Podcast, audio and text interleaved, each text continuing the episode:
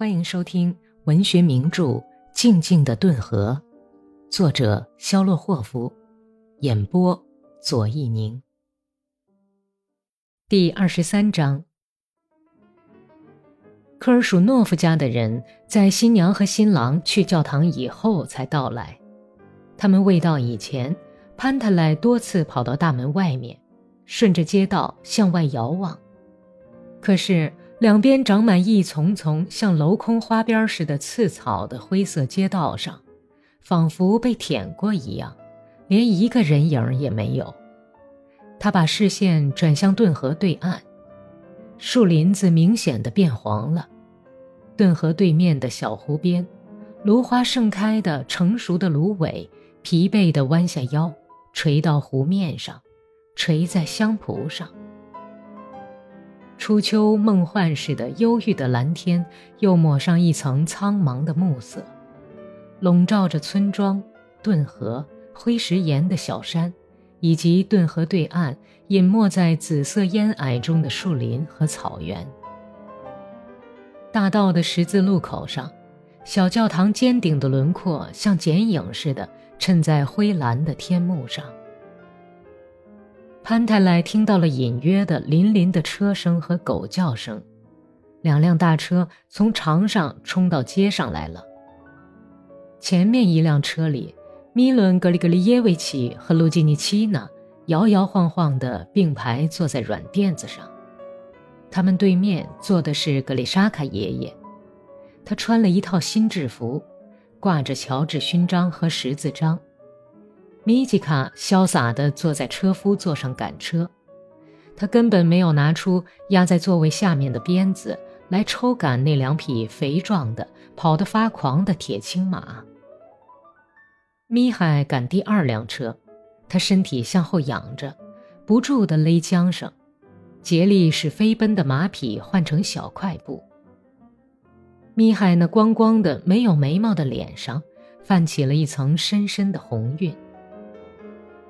汗珠纷纷从裂成两半的帽檐下面滚出来。潘特莱普洛科菲耶维奇打开大门，两辆马车紧跟着赶进了院子。伊利尼奇娜像母鹅似的从台阶上走下来。请进吧，亲爱的亲家，你们光临寒舍真是赏脸了。他弯下粗胖的腰说道。潘特莱歪着脑袋，摊开双臂。竭诚欢迎你们光临，亲家，快请进吧。他高声唤人，把马卸了，便朝亲家宫走去。米伦·格里格里耶维奇在裤子上擦了擦手，掸了掸尘土。他们互相寒暄一番后，便朝台阶走去。格里莎卡爷爷由于车子震荡的厉害，感觉到很疲劳，所以落在后头。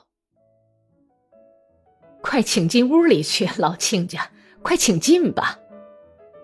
伊利尼奇娜一再邀请。别费心了，太感谢了。哎呀，我就来。盼了你们很久了，请进吧。快拿把扫帚，给老亲家扫扫衣裳。这阵子的尘土可真多，简直叫人喘不过气来。一点儿也不错。天气太干燥，所以尘土多。哎呀，不用张罗了，亲家母，我我现在要。格丽莎卡爷爷朝脑筋迟钝的亲家母鞠着躬，向板棚退过去，引到油漆过的风车后头去了。潘特莱在台阶上迎上伊利尼奇娜，劈头骂道：“你跟老人家缠什么呀，糊涂娘们儿！老头子年纪大了。”急着要小便呢，可是你呢？呸！主啊，真是个糊涂虫。这我怎么会知道啊？应该动动脑吧。好了，这儿也没什么，你去招待亲家母入席吧。几张摆满菜肴的桌子四周，醉醺醺的客人都在大呼小叫的说着醉话。亲家被让到堂屋的桌上就坐。不久，新夫妇也从教堂里回来了。潘泰莱普洛科菲耶维奇举起瓶子来斟酒，眼泪夺眶而出。好了，亲家，来为咱们孩子们的幸福干一杯，祝他们诸事顺意，就像咱们一样情投意合，祝他们快乐、健康、白头到老。给格里沙卡爷爷斟满了一个大肚杯，这杯酒有一半灌进他那乱哄哄的灰色胡子遮着的嘴里去。另一半则灌进制服的硬铃里去了。宾主有时碰杯喝，有时拿起来就喝了，一片赶集似的喧嚣。坐在桌子尽头的是科尔舒诺夫家的一个远亲，尼基弗尔·克洛维金，他是阿德曼斯集团的老哥萨克。他举起一只手，吼叫道：“苦啊！”桌上其余的人和挤满厨房的人也群起响应他。格里高利皱着眉头，亲了亲妻子那淡而无味的嘴唇，恶狠狠地看着四周的人们。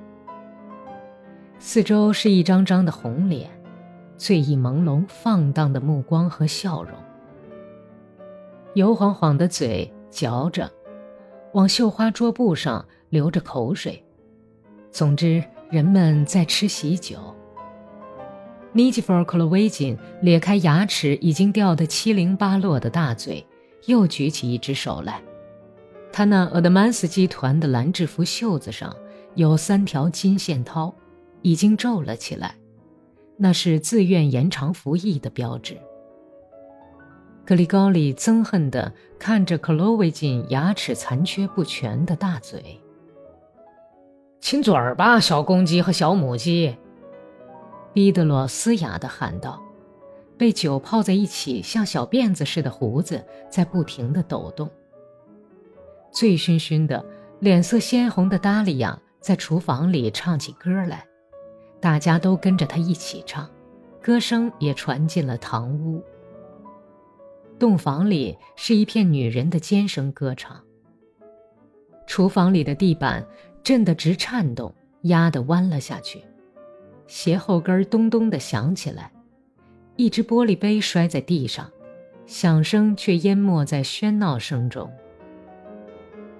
格里高里隔着座上客人们的脑袋往厨房里望去，娘们儿家正在一片呼啸和尖叫声中跳圈舞，他们摇晃着大胖屁股，那里面没有一个人是瘦的。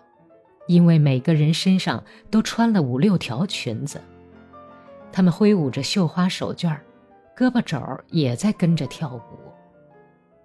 手风琴在刺耳地召唤着，琴手奏起一支委婉低回的哥萨克舞曲。来，围成一圈儿围成一圈儿让一让，亲爱的客人们。毕德罗推搡着那些跳舞跳得胀起来的娘们儿们的大肚子，央告说：“格里高利高兴起来，向娜塔莉亚挤了挤眼。你看，毕德罗要跳哥萨克舞了。他这是跟谁跳啊？你没看见吗？跟你妈跳呢。”路基尼奇娜两手叉着腰，左手里拿着一条手绢儿。毕德罗跳着细碎的脚步来到他面前，行了一个很漂亮的屈膝礼，又跳回原处。路基尼奇娜提起裙子，好像要跨过水洼地，用鞋尖打着拍子，在一片喝彩声中，像男人一样放开脚步跳起来。琴手奏起低回快速的调子，这种快速的节奏把毕德罗推离原来的地方。他哎呦了一声，用手掌拍着靴筒，嘴角咬住胡子尖儿，蹲下去，踢踢踏踏的就跳了起来。他的腿弹动着，膝盖快速的闪晃，踏着不可捉摸的舞步，额角上汗湿的额发在迅速的摆动着，可是仍然赶不上跳跃的节奏。拥挤在门口的人们的脊背挡住了格里高利的视线，他只能听到钉着铁掌的鞋后跟踏出的像燃烧松木板子时的噼啪响声，还有喝醉了的客人的疯狂的喊叫声。最后，米伦格里格里耶维奇和伊利尼奇娜一同跳起来。他跳得既认真又严肃，就像他做一切事情一样。潘泰莱站在一张方凳上，摇晃着瘸腿。他的脚虽然没有跳舞，但是他那闲不住的嘴唇和两只耳环却在跳个不停。那些有跳舞瘾的人，还有些不会真正弯起腿跳的人，也都热烈地跳起哥萨克舞来。有点醉意的格里沙卡爷爷抱住邻座客人的宽脊背，像蚊子似的对着那个人的耳朵嗡嗡道。你是哪一年宣誓的？他的邻座，一个像枯老的橡树似的老头子，挥舞着一只手嚷道：“一八三九年，孩子。哪一年呢？”格丽莎卡爷爷竖起干皱的耳朵问道：“一八三九年，我已经告诉你了。您贵姓啊？在哪里服过役？”巴克拉诺夫斯集团，司务长叫马克西姆·巴加特廖夫，是是红崖村的人。我问你，你是麦列霍夫家的亲戚吗？你说什么？我说你是麦列霍夫家的亲戚吗？啊，我是新郎的外公。您在巴克拉诺夫斯集团服过役？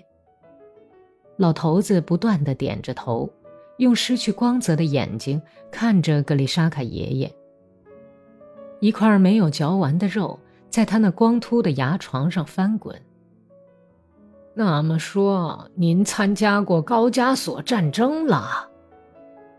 我曾跟已经逝去的巴克拉诺夫将军本人一起服过役。哦，愿他在天之灵幸福。平定过高加索。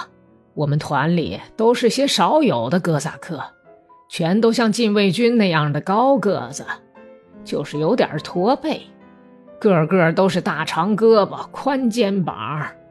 如今的哥萨克就是横着身子躺在上面都躺得下。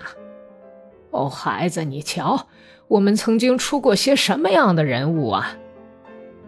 可是我曾参加过土耳其战争。你说什么？哦，是的，我参加了。格丽莎卡爷爷挺起干瘪的胸膛说道：“乔治勋章碰得叮当乱响起来。我有两枚乔治勋章，你看，是因为作战英勇奖给我的。我曾活捉过一个土耳其少校。”格丽莎卡爷爷哭着，用他那干瘦拳头。敲着布克拉诺夫斯基团的老爷爷狗熊一般的脊背，发出咚咚的响声。但是巴克拉诺夫斯基团的老爷爷正拿着一块鸡肉，把樱桃酱当做芥末酱蘸着。他无精打采地看着撒满了面条的桌布，吧嗒着干瘪的嘴。老头子的眼睛呆呆的、固执地盯着桌布上的白色皱褶。仿佛他看到的并不是洒满了酒和面条的桌布，而是白雪皑皑的、耀眼的高加索蜿蜒的群山。在这以前，我从来没有拿过别人的东西，常常是我们占领了切尔克斯人的村庄，小土房子里有些财物，可我并不眼馋，拿别人的东西都是因为鬼迷了心窍。可是这一回，我却看上了一条挂毯，带穗头的。我想这玩意儿可以当马衣。咱们什么世面都见过，咱们也到过外国。格丽莎卡爷爷想看看邻座的眼睛，但是那深眼眶像长满了蓬蒿的小沟一样，遮了一层白色的眉毛。和胡子毛团儿，格丽莎卡爷爷看不见他的眼睛，因为周围全是一片浓密的硬毛。他使了一个计策，他想用自己的故事最紧张的地方吸引邻座的注意，所以他单刀直入，从中间讲起来。于是吉尔辛采夫上尉就命令道：“全排成纵队，迅速前进，前进！”巴克拉诺夫斯基团的老爷爷就像一匹听见了军号声的战马，他扬起脑袋，把疙疙瘩瘩的拳头放到桌子上，悄悄地说道：“巴克拉诺夫斯基团的弟兄们，收起马刀，准备好长矛，投入战斗。”这时候，他的声音突然洪亮起来，暗的铜人闪闪发光，垂老的眼睛里。又燃起昔日的火焰。巴克拉诺夫斯集团的好汉们，他张开只剩下光秃秃的黄牙床子的大嘴，吼叫道：“冲锋，冲锋，前进！”他机智的、英姿勃勃的望着格里沙卡爷爷，也不再老用上衣的脏袖子去擦那是下巴痒酥酥的眼泪了。格里沙卡爷爷也活泼起来。上尉对我们发出了这样的命令，挥了一下马刀，我们就飞马向前冲去。但是敌人的禁卫军排成了，喏，你瞧，这样的阵势。他用手指头在桌布上画了一个歪歪扭扭的四边形。他们向我们开炮。我们往他们的阵地上冲了两次，每次都被他们打回来。突然，侧翼的小树林边上出现了他们的骑兵，我们的连长就下命令转向右翼，重整了队形，向他们冲过去。然后我们厮杀在一起。什么样的骑兵能够顶得住哥萨克的冲杀呀？就是这么回事儿，他们嚎叫着向树林子里逃去。我看见我前头有一个敌人的军官，正骑在一匹深褐色的马上奔逃。那是一位非常英俊的军官，两撇黑胡子向下耷拉着，他总在回头看我，并且从枪套里往外拔手枪。他冲我开了一枪，没打中。这时候，我把马一夹，就追上了他。起初我是想砍死他，可是后来我又改变了主意。要知道，他也是一个人嘛。我用右手拦腰把他抱住。您看，他就像这样从马鞍子上飞了下来。他一直咬我的手臂，可是我还是把他俘虏了。格里沙卡爷爷胜利地看了看他的邻座，老头子却把四方的大脑袋垂到胸前，在喧哗声中舒服的打着呼噜睡着了。本集播讲完毕，感谢收听。